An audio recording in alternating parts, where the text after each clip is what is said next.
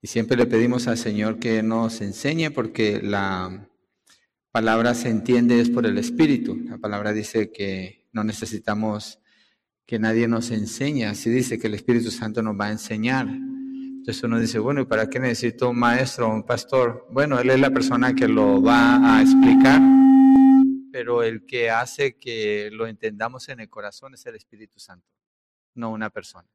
Entonces, y él, usa a las personas también, pero es esencialmente él el que opera en el corazón. Entonces, hoy estamos con la fidelidad y la paciencia de Dios. Fidelidad y la paciencia de Dios. Mire el, el, título, fidelidad y paciencia. Si usted piensa en una persona que es fiel y que es paciente, eso provoca confianza en usted y es un, es un anhelo que se busca en una relación, fidelidad y paciencia. Ahora, cuando hablamos de Dios, antes de explicarlo, Dios es fiel. Ah, no podemos decir Dios trata de ser fiel o Dios en algunas áreas es fiel. Simplemente decimos Dios es fiel y Dios es paciente. Entonces, eh, con esa ah, premisa vamos a avanzar. El punto uno, la fidelidad de Dios. El significado de la fidelidad de Dios. Dios nunca olvida Dios nunca falla, Dios nunca viola o contradice su palabra. Contradice es la que va ahí para llenar. Entonces Dios nunca olvida, Dios nunca falla, Dios nunca viola o contradice su palabra. Este es, este es em, un principio sólido también que nos ayuda en la interpretación de la Biblia cuando encontramos alguna dificultad en algún texto, nos acordamos de la fidelidad del Señor y sabemos, no puede haber una contradicción en la Biblia, no puede haber algo que, contenga un error en la Biblia, no puede haber algo dicho en la Biblia que no vaya a ser el efecto que Dios ha tenido la intención de que tenga, porque Dios es fiel y Él no va a contradecir su palabra. Entonces, Ah, allí usamos el principio, la Biblia interpreta la Biblia, en la misma Biblia están las respuestas. Esto quiere decir que Él es completamente confiable, confiable. Dios es completamente confiable, podemos confiar en Él. Dios nunca se cae, Dios nunca se debilita, bajo ningún tipo de presión. Dios nunca es indeciso, nunca está perplejo o incierto. Él es absoluta y perfectamente fiel en todas formas. Esto quiere decir que no es como el hombre. Entonces, no hay ninguna circunstancia que cambie la fidelidad del Señor, no hay ningún evento que provoque que Él se comporte diferente de como Él es. El Señor no cambia. El Señor siempre es igual, siempre está allí. Entonces, eh, eso provoca confiabilidad hacia Él de parte nuestra. Y el hombre así no es, nosotros así no somos. A diferencia de Dios, nosotros somos infieles. ¿Cuántos pueden levantar la mano y decir yo soy infiel? No lo haga. lo aceptamos en el corazón porque comparados con Dios somos infieles. Dios es fiel. ¿sí? Primero, somos infieles por el temor. En particular, somos infieles por el temor al hombre. El temor al hombre. El temor al hombre. Proverbios 29, 25. Déjeme abro mi Biblia aquí. Proverbios 29, 25. Vamos a leer ese texto allí. 29, verso 25. Dice, el temor al hombre es un lazo, pero el que confía en el Señor estará seguro. Y también hay otra escritura donde dice que maldito el hombre que confía en el hombre. Pero es la lucha que tenemos. Nosotros tenemos esa lucha de confiar en el hombre o tener temor en el hombre. Muchas veces eh, algunas cosas se pueden hacer pensando en complacer a una persona en lugar de complacer a Dios. Y allí hay un tropiezo. Hay un tropiezo porque el centro de nuestra vida debe ser complacer al Señor, pero nos encontramos con esa lucha. Así fuimos creados, así fuimos formados. Si no crecimos en el Evangelio, seguramente se nos enseñó a complacer a una persona. El que es criado en el Evangelio se le lleva en un proceso desde niño a confiar en sus padres primero, a obedecer a sus padres y poco a poco se le va guiando para que su confianza sea en Dios, para que su temor sea el Señor. Entonces se va soltando, se va soltando hasta que se entrega a la vida que ese hijo, esa hija va a llevar.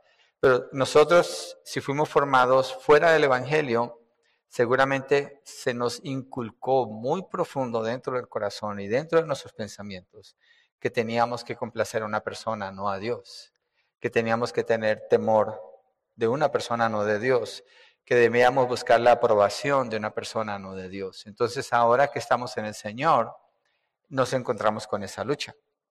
Y conocer de la fidelidad de Dios nos ayuda, nos equipa para confrontar esto de una manera más sólida, de una manera ah, que nos da evidencia de que podemos confiar en Dios. Ahora, esto no indica que debamos tener, mirarnos con desconfianza, simplemente aceptar que nosotros encontramos esta debilidad, estas luchas, estas faltas. En Dios no. Y Él nos ayuda a ir creciendo para no, no ser así. Galatas 1.10. Vamos a ese texto. Galatas 1.10. Ah, una paréntesis, la semana pasada un texto que tenía un error y el, texto que quedó al final es el que la hermana Annie leyó en Romanos 9, 11 y lo dejamos hasta el 16. Si usted tiene esas notas, lo puede dejar así. Entonces Gálatas 1.10 dice, porque busco ahora el favor de los hombres o el de Dios. Este es Pablo hablando. O me esfuerzo por agradar a los hombres. Si yo todavía estuviera tratando de agradar a los hombres, no sería siervo de Cristo. Entonces, eh, las iglesias, dando un ejemplo general, las iglesias que son eh, seeker sensitive, iglesias pentecostales, las iglesias que no tienen la Biblia como el fundamento que domina todo lo que hacen, tienden a desviarse en lo que es el temor al hombre. Toman la figura y la forma de un personaje en particular o de eventos. Entonces la iglesia sufre porque no se crece en la confianza en Dios, sino en la confianza en lo que el hombre pueda hacer. Entonces, entre más bíblica la palabra, más puede tomar esta postura como Pablo. ¿Busco ahora el favor de los hombres o el de Dios? ¿Con quién voy a quedar bien? ¿Con Dios o con una persona? Y si Dios es recto, Él es justo, Él es verdadero, entonces yo sigo ese patrón, debo seguir ese patrón. Pablo lo, lo presenta aquí. Ahora, el número dos, que estamos viendo porque nosotros somos diferentes a Dios y categorizados como infieles al lado de Él. Nuestros propios deseos pecaminosos, nuestros propios deseos pecaminosos.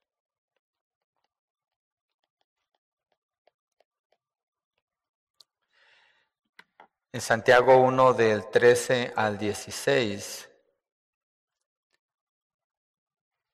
habla de cuando somos tentados somos tentados de los deseos que hay en nosotros. De que nadie diga cuando es tentado, soy tentado por Dios, porque Dios no puede ser tentado por el mal y él mismo no tienta a nadie, sino que cada uno, o sea, no hay excepción aquí, cada uno es tentado cuando es llevado y seducido por su propia pasión. Y vamos a ver hasta el 16, ¿cierto? ¿Dónde está esa pasión? Dice que es su propia pasión, es algo que está dentro de la persona. Después, cuando la pasión ha concebido, da a luz el pecado, y cuando el pecado es consumado, engendra la muerte.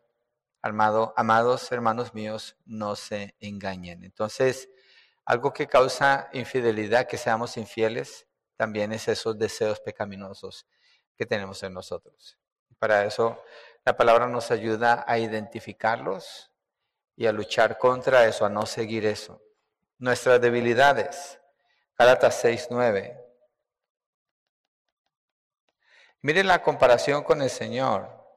Dios no hace acepción de personas. Dios hace como Él quiere, porque Él es Dios, Él es perfecto. Nosotros podemos tener temor al hombre. Dios nunca se equivoca, como Él es perfecto, pero nosotros somos pecaminosos. Dios nunca se debilita y por tanto no cede ante algo que traiga presión sobre Él, Él siempre es igual. Nosotros nos podemos debilitar o tener, mostrar debilidades en el carácter también. Gálatas 6.9 dice el apóstol Pablo, Gálatas 6, 9. No nos cansemos de hacer el bien, pues a su tiempo, si no nos cansamos, cegaremos. Porque dice, no te desanimes, no pares, sigue haciéndolo, mantente fiel, eh, sigue sirviendo, no cedas a tus debilidades. El estar débil no indica parar de ser fiel o parar de estar donde Dios nos llama a estar. Cuarto, cuando perdemos interés en algo. Cuando perdemos interés en algo. Quinto, el hecho de que algunas veces hay cosas que no nos importan. Si se fijan, si perdemos interés en algo o hay cosas que no nos importan, está sujeto a nuestra propia percepción de algo. Pero nuestra propia percepción de algo puede ser errónea. Puede ser errónea porque no necesariamente eh, eh, somos acertados en la manera como percibimos algo. Entonces eso nos lleva a ser infieles y perdemos, podemos perder el interés o ya no nos importa, nos ponemos desinteresados. Sexto, la fuerte influencia del mundo. Hay mucho en nuestra, en nuestra contra, ¿cierto? Para prevalecer en fidelidad. La fuerte influencia del mundo sobre nosotros. Primera Juan 2.15. Entonces, con, con tanta ah,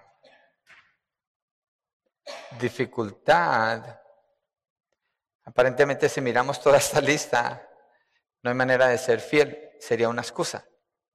Pero lo que pasa es que Dios nos dio el Espíritu Santo para sobrepasar todas estas cosas, porque Pablo en Gálatas, el texto que leímos, él dice, ¿a quién voy a complacer? ¿A Dios o a los hombres? Dice, e, él mismo declara, ya no vivo yo, más Cristo vive en mí, la vida que ahora vivo en la carne la vivo en la fe, en el Hijo de Dios, el cual me amó y por mí se entregó para vivir libre de pecado. Entonces, él hace declaraciones donde indica que se puede vivir como Dios es, no al nivel de perfección que Él, pero siempre con eso en mente. Y dice 1 Juan 2.15, no amen al mundo ni las cosas que están en el mundo. Si alguien ama al mundo, el amor del Padre no está en él. Entonces hay cosas del mundo que nos pueden atraer, esa influencia nos puede llevar a la infidelidad. Entonces nosotros cedemos a las influencias internas y a las influencias externas y terminamos exhibiendo nuestra infidelidad al hacer eso, es lo que sucede. Esto enfatiza el significado aún más de que Dios no es así. Es imposible para Dios actuar de una manera contraria a su naturaleza. Es imposible para Él ser infiel de alguna manera. Voy a poner un ejemplo extremo si hay una guerra, pienso mucho en Ucrania cuando pienso en, qué pasa cuando todo cambia, cuando la vida está en peligro, cuando hay escasez, cuando casi no hay agua, no hay comida, cuando no hay el fluir normal de los carros, cuando no están los horarios de trabajo como normalmente es. la guerra es algo horrible, pero esas circunstancias no cambian quién Dios es pero sí pueden traer una influencia sobre la persona a llevarle a pensar eh, de una manera que lo lleva a vivir infiel con Dios. Hay esa influencia fuerte. Pero si el enfoque de la persona no es las circunstancias, sino que es Dios, esa persona se muere sirviéndole fielmente a Dios. Pero la diferencia la hace o se miran a Dios o se miran a las circunstancias. El, creyente tiene que tomar esa decisión, aunque esa influencia está ahí fuerte, pero nada cambia. Nada cambia en el plan de Dios. Lo que cambia es nuestro alrededor, nuestro ambiente, las dificultades que encontramos, la influencia que hay, pero no Dios. Entonces el punto de lo que estamos viendo debe llevarnos a eso. Nosotros podemos cambiar, somos influenciados, pero Dios no, entonces pues, tenemos que poner la mirada en Él.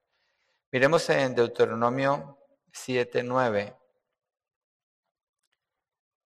Deuteronomio 7, 9, lo que escribió Moisés. Reconoce pues que el Señor tu Dios es Dios, el Dios fiel que guarda su pacto y su misericordia hasta mil generaciones con aquellos que lo aman y guardan sus mandamientos. Ahora, no nos pongamos a contar cuántos son mil generaciones y allí se acabó ya la misericordia de Dios. Es una expresión que está usando para indicar que para Él no hay, no hay fin. Porque ¿cómo podemos nosotros, los podemos contar cuando leemos, pero es que no podemos ver mil años nosotros, nomás vemos, ¿cuánto? 80, 90, 70, pero Dios es fiel, Dios es fiel. Segunda de Timoteo 2.13. Entonces, si se fijan, por ejemplo, segunda de Timoteo 2.13, en una consejería, cuando alguien está teniendo problemas de temor, el temor es porque hay desconfianza, hay inseguridad de lo que viene adelante.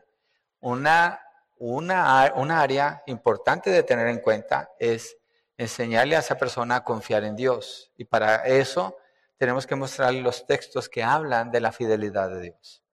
Para que esa persona pueda aprender a descansar, para que salga de la ansiedad, de los ataques de pánico, para que salga de, de la inseguridad, de la duda, de todo eso. Y porque toda esa influencia lleva a la persona a ser infiel. Es infiel, ¿por qué? Porque quitó la mirada del Señor, tiene que volverla a poner a él para que se comporte como una persona fiel. Si somos infieles, según Timoteo 2.13, Él permanece fiel, pues no puede negarse Él mismo.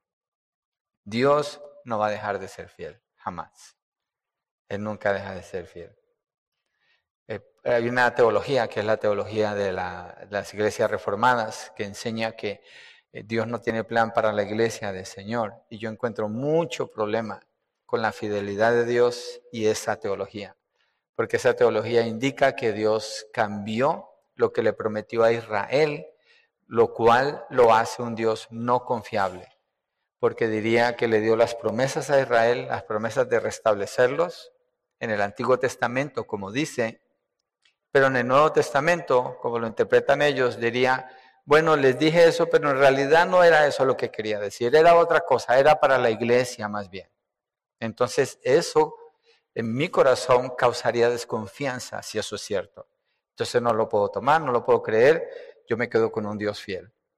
Dios le prometió a Israel, Él lo va a cumplir con Israel. ¿Sí? Y en Romanos 9 entramos allí. Hebreos 10:23. Hebreos 10:23. Trato de hacer esos comentarios cuando, por ejemplo, ahorita que comenté acerca de, la teología amilenialista o postmilenialista, toda esa postura que cambia la venida cuando viene el Señor, porque nuestro pensamiento en cuanto a Dios tiene que afectar nuestro pensamiento en cuanto a su palabra y que eh, al ver la palabra, leer las escrituras, acordarnos que Dios es fiel. Y si Dios es fiel, entonces podemos confiar plenamente en Él en todo tiempo y no encontrar un cambio en sus promesas, ni un cambio en su carácter, ni ningún cambio en su persona. Ahí es donde tiene sentido, Dios es el mismo ayer, hoy, por siempre. Nosotros no. Mire, tengo el billete de 500 por aquí, hoy lo traje. ¿Quién de aquí no ha cambiado esta última semana? Todos hemos cambiado. Hemos aprendido palabras nuevas, hemos entendido áreas de nosotros, hemos conocido algo diferente en la palabra, hemos experimentado cosas que no conocíamos. Dios no. Por eso Él es fiel. Cuando hablamos de Dios, de su fidelidad, Él es fiel. Mira lo que dice Hebreos 10:23 en la aplicación, mantengamos firme la profesión de nuestra esperanza sin vacilar ¿Por qué? Porque fiel es aquel que prometió. Si usted mira este texto, por ejemplo, una consejería en este texto, ¿De qué está hablando? Específicamente, ¿qué nos está diciendo aquí?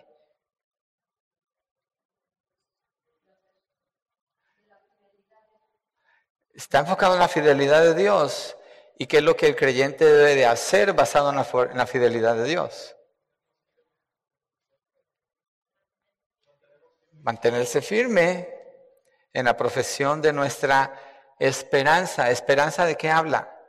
Del futuro, de algo prometido, de algo que alguien prometió. Esperanza es esperar en algo que alguien prometió. En este caso está hablando de Dios y dice mantenerse firme en esta profesión, sin vacilar, no dudarlo, no pensar otra cosa, no aceptar otra cosa, sino firme, porque fiel es aquel que prometió.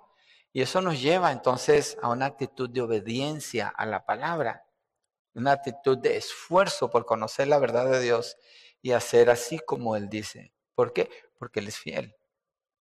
Entonces, de nuevo, si nos movemos a las noticias, las noticias dicen que la economía debe de caer pronto. Las noticias, otras noticias dicen que la economía, la economía va a seguir subiendo. Depende. Yo leo unas noticias y dicen el café es malo para la salud, pero leo otras y dicen, oh, es bueno porque es natural. Otras las leo y dice que el huevo es malo porque tiene colesterol, pero otras dicen, no, el huevo es bueno porque es natural. Entonces todo eso varía y todo eso cambia, pero Dios no. Ani, ¿tienes una pregunta?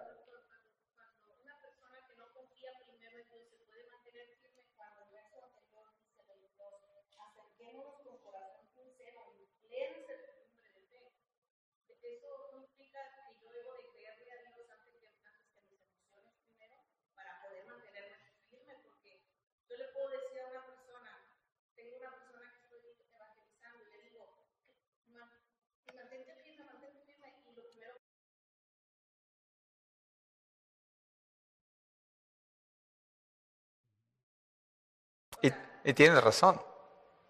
Porque la, firmeza de una persona que no cree en Dios, que no confía en Dios, está basada en su propia persona.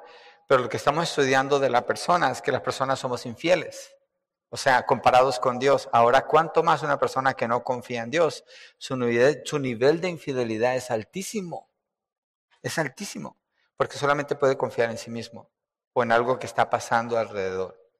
Sí, cuando el enfoque es Dios, entonces viene seguridad, viene paz, viene calma. Eh, eh, miren la aplicación, por ejemplo, de eh, Filipenses 4, 6 y 7. Dice, por nada estén afanados. ¿Por qué nos afanamos? Porque no confiamos en Dios. eso es lo que es. El afán es no confiar en Dios. Y lo que dice es, por nada estén afanados, sino sean conocidas todas sus peticiones. ¿A quién? Pues a Dios, en oración, en ruego, y dice, y en acción de gracias. ¿Por qué dice en acción de gracias? Porque Dios es fiel. Entonces cuando llevo, la petición, ruego delante del Señor, le puedo dar gracias porque digo, pues Dios es el que está en control. ¿Y qué provoca eso? El siguiente verso. Y la paz de Dios, que sobrepasa todo entendimiento, guardará vuestros corazones y vuestros pensamientos en Cristo Jesús. Entonces, ese es un buen texto en consejería que se debe usar mucho, mucho. Obviamente, primero nuestras vidas antes de dar el consejo, pero nos lleva, lo que está indicando es confiar en Dios. Y sí, sí. Y no podemos confiar en nuestras emociones, ni siquiera cuando estamos firmes, porque nuestras emociones varían mucho y somos diferentes. Algunos somos más emocionales, otros menos emocionales. Entonces no podemos confiar en eso, tenemos que confiar en Dios y eso es a través de su palabra. B. Expresiones de la fidelidad de Dios. Ahorita ya regresamos a Dios. Dios es fiel en, primero, preservar. Dios es fiel en preservar a su pueblo. Juan 10, 28 al 29, el Señor se presenta allí como un, buen pastor. Juan 10, 28. Y les doy vida eterna y jamás perecerán y nadie las arrebatará de mi mano.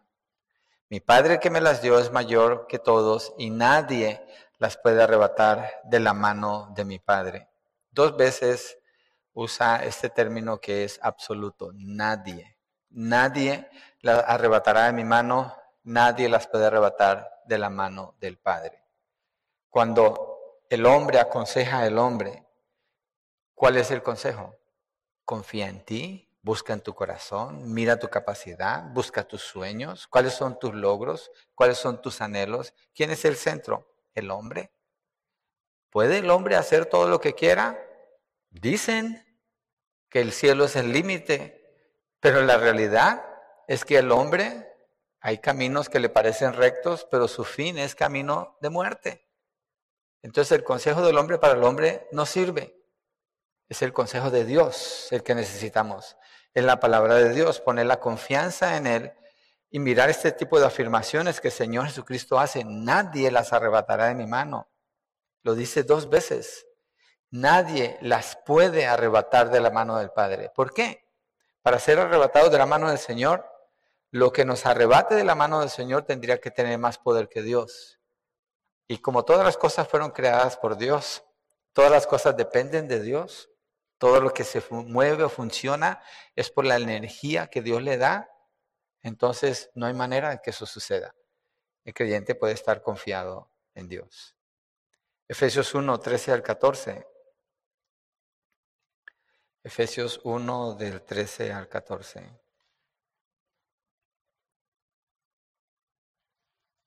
En él también ustedes, después de escuchar el mensaje de la verdad, el evangelio de su salvación, y habiendo creído, fueron sellados con el Espíritu Santo de la promesa, que nos es dado como garantía de nuestra herencia, con miras a la redención de la posesión adquirida de Dios para alabanza de su gloria. Este texto dice mucho aquí. fuimos sellados con el Espíritu Santo, el sello es una garantía. Y si fuimos sellados con el Espíritu Santo, ¿quién puede quitar el Espíritu Santo de la vida del creyente? Pues no se puede, tendría que ser alguien de nuevo más poderoso que Dios. Por eso tenemos esa seguridad, la salvación no se puede perder. ¿Por qué? Porque sería irse contra Dios mismo. No se puede. Tenemos esa garantía. Y dice con miras, aquí está hablando de esperanza. Mire, todos esos términos que usa la palabra, nuestra esperanza, miras, una persona que tiene seguridad en el futuro porque su confianza la pone en Dios, puede superar cualquier cosa. Allí sí podemos decir, mira, no importa tu problema, tu problema no importa, tú lo puedes superar.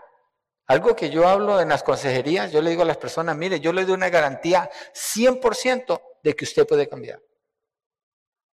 Y no es algo arrogante, porque le digo, la garantía está basada en la eficacia de la palabra de Dios, en el poder de Dios, en la fidelidad de Dios. Yo le puedo enseñar a confiar en Dios. Si usted lo hace, 100% garantizado que usted tiene éxito en esta consejería. La garantía no es, ah, quién sabe, a lo mejor. No, la garantía es total. Porque eso es lo que el Señor afirma. Él lo afirma.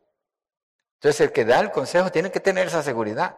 Si no, ni siquiera hable porque va a confundir a la otra persona. Entonces tenemos que aconsejarnos nosotros con la palabra, poner la confianza en Él y creer lo que estos textos nos dicen de Él. Y esto nada más es una muestra, pero Dios es fiel para preservar a su pueblo. Hay otro texto más en 1 Pedro 3 al 9, vamos a mirarlo porque creo que vale la pena que dejemos que la palabra nos hable así. Bueno, siempre vale la pena. Primera de Pedro 3.9. Perdón, si es ese, Primera de Pedro 3, 1, perdón, Primera de Pedro 1, me equivoqué. Primera de Pedro 1. 1 del 3 al 9. Dice, bendito sea el Dios y Padre de nuestro Señor Jesucristo quien según su gran misericordia nos ha hecho nacer de nuevo a qué? Una esperanza viva. Otra vez está hablando esta palabra, aparece mucho.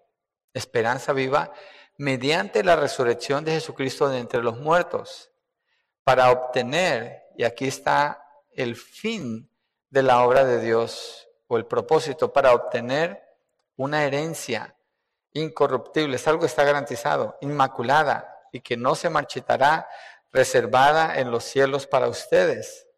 Mediante la fe ustedes son protegidos por el poder de Dios para la salvación que está preparada para ser revelada en el último tiempo, en lo cual ustedes se regocijan grandemente, aunque ahora por un poco de tiempo, si es necesario, sean afligidos con diversas pruebas. Miren, una persona que, que tenga temores en su vida, desconfianza, debilidades, dudas, con meditar en este texto nada más, ¿saben qué es meditar?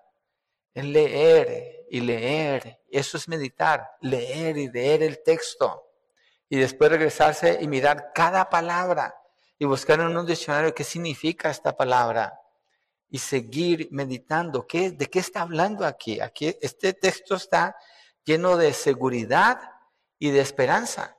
¿Basado en qué? En la fidelidad de Dios. Entonces, eso es una vida de victoria cuando la confianza está puesta solamente en Dios, porque Él es fiel. Él es fiel para preservar a su pueblo. Segundo, Dios es fiel en disciplinar a su pueblo. Dios es fiel en disciplinar a su pueblo. ¿Nos gusta esa palabra? No tanto, ¿cierto? Pero la disciplina es una muestra de amor. Hebreos 12:10. ¿Nos gusta saber que somos amados? Ok, entonces nos debe gustar la disciplina también. Bueno, la aceptamos. ¿Es cierto? La aceptamos. Y no nos avergüenza, no nos debe avergonzar decir, creo que estoy bajo la disciplina del Señor. Eh, sí, produce gozo. Y una oración que debemos hacer es, Señor, no me dejes prosperar en mis pecados, no dejes que pueda prosperar en mi propia maldad, no me lo permitas. Y el Señor se encarga, el Señor se encarga, porque ellos no disciplinaban, por, nos disciplinaban, perdón, por pocos días, como les parecía, está hablando de los papás con los hijos. Pero Él, hablando del Señor, nos disciplina para nuestro bien. ¿Para qué? Participemos de su santidad, para que participemos de su santidad. Entonces Dios nos disciplina para que no prosperemos en nuestra maldad, para que seamos corregidos y caminemos rectos con Él y participemos de su santidad, es decir, pureza y así nos conserva. Salmo 119, 67. Salmo 119, 67. Estamos viendo como Dios es fiel en disciplinarnos. Salmo 119, ¿cuál verso dijimos? 17. 117. 67, ok. Es que si me salgo de la pantalla me va a regresar. Ok. Antes que fuera afligido, yo me descarrié, pero ahora guardo tu palabra. ¿Qué pasó aquí? Porque él no dice cómo es que regresó a la palabra. Pues Dios lo agarró y lo enderezó y le dijo, no, estás descarriado, aquí es donde perteneces. ¿Por qué ahora guardas la palabra del Señor? Porque Dios es fiel, no porque Él es fiel, porque Dios es fiel. Dios es fiel en ayudar a sus hijos a que prevalezcamos en, en santidad. Verso 71 Aquí dice, bueno es para mí ser afligido. Aquí sí lo dice, para que aprenda tus estatutos. ¿Tiene usted aflicción en su vida? Lo primero que debe preguntarse es, Señor, ¿me estás disciplinando? No tome el lado de Job para empezar y decir, ah, es que soy como Job, por eso estoy sufriendo. No, primero comienza con la disciplina del Señor, porque esa es la actitud humilde. Esa es una actitud mucho más humilde. Señor, ¿me estás corrigiendo? Señor, estoy bajo disciplina. Ayúdame a entender y a caminar en rectitud si eso es lo que tú estás haciendo. Y no debe preocuparnos, debe alegrarnos, porque el Señor no nos abandona. Dios es fiel en glorificar a su pueblo. Entonces Él es fiel en preservar, disciplinar, glorificar a su pueblo. Filipenses 1.6 dice, el, que comenzó la obra en ustedes la perfeccionará hasta el día de Cristo. Está hablando de, de, glorificar. Primera de Tesalonicenses 5, 23 al 24. Dice,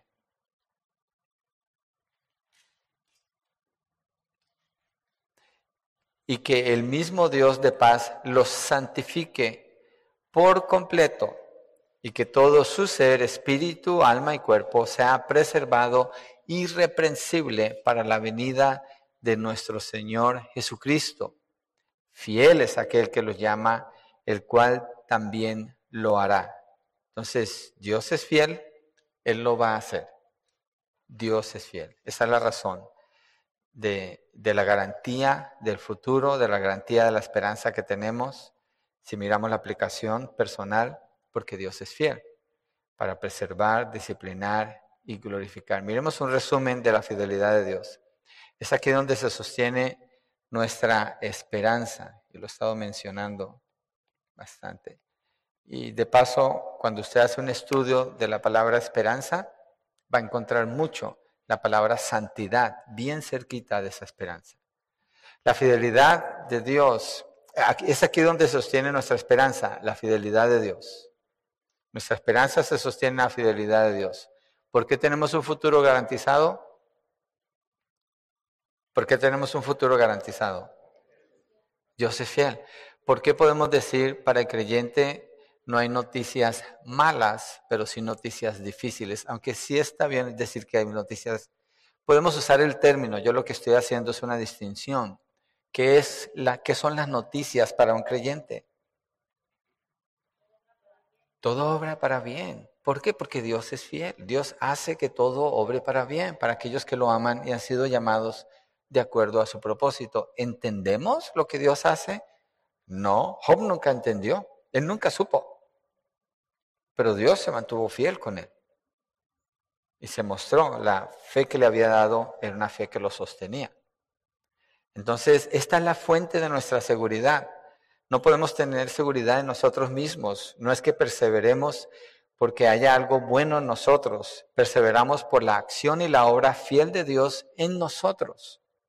Siendo que su disciplina es parte de su fidelidad. Entonces, cuando ésta venga, nuestra responsabilidad es la de humillarnos delante de Él y cultivar un corazón de gratitud, sabiendo que Dios está en control, manifestando su fidelidad. Dios está en control manifestando su fidelidad. Dios es fiel. Podemos confiar en Él. No hay razón, no existe razón para dudar en Dios. Dudar de Dios es pecaminoso. Vivir una vida de preocupación es pecaminoso, es pecado. Una persona que se la pasa preocupada es pecado, está pecando. Entonces, no hay razón de acuerdo a lo que la palabra nos dice. ¿Por qué es pecado? Porque es desconfiar de Dios, es decir, que Dios no puede, es decir, que Dios va a fallar. Entonces, no, no debe caracterizar la vida de un creyente hacer eso, sino más bien mostrar agradecimiento y alegrarnos en la bondad del Señor en nuestras vidas. Algo que nos puede ayudar mucho es el otro extremo, el infierno. Es ahí donde merezco estar. Pero ¿dónde estoy? No estoy ahí, estoy con vida. Tengo la vida del Espíritu. Entonces puedo dar muchas gracias a Dios por su fidelidad, porque Dios es fiel. Padre, oramos, Señor, reconociendo tu fidelidad. Te exaltamos, te damos gracias por tu amor, por tu bondad, por tu misericordia que has renovado cada mañana, por la seguridad que nos das en tu palabra, a través de la obra en Cristo Jesús a través de la presencia de tu Espíritu Santo, que nos sostiene, que nos levanta, que nos ayuda, que nos impulsa, nos mueve, que nos protege, que nos da poder y nos da seguridad de tu fidelidad, Señor. Gracias, Padre, te bendecimos en el nombre de Jesucristo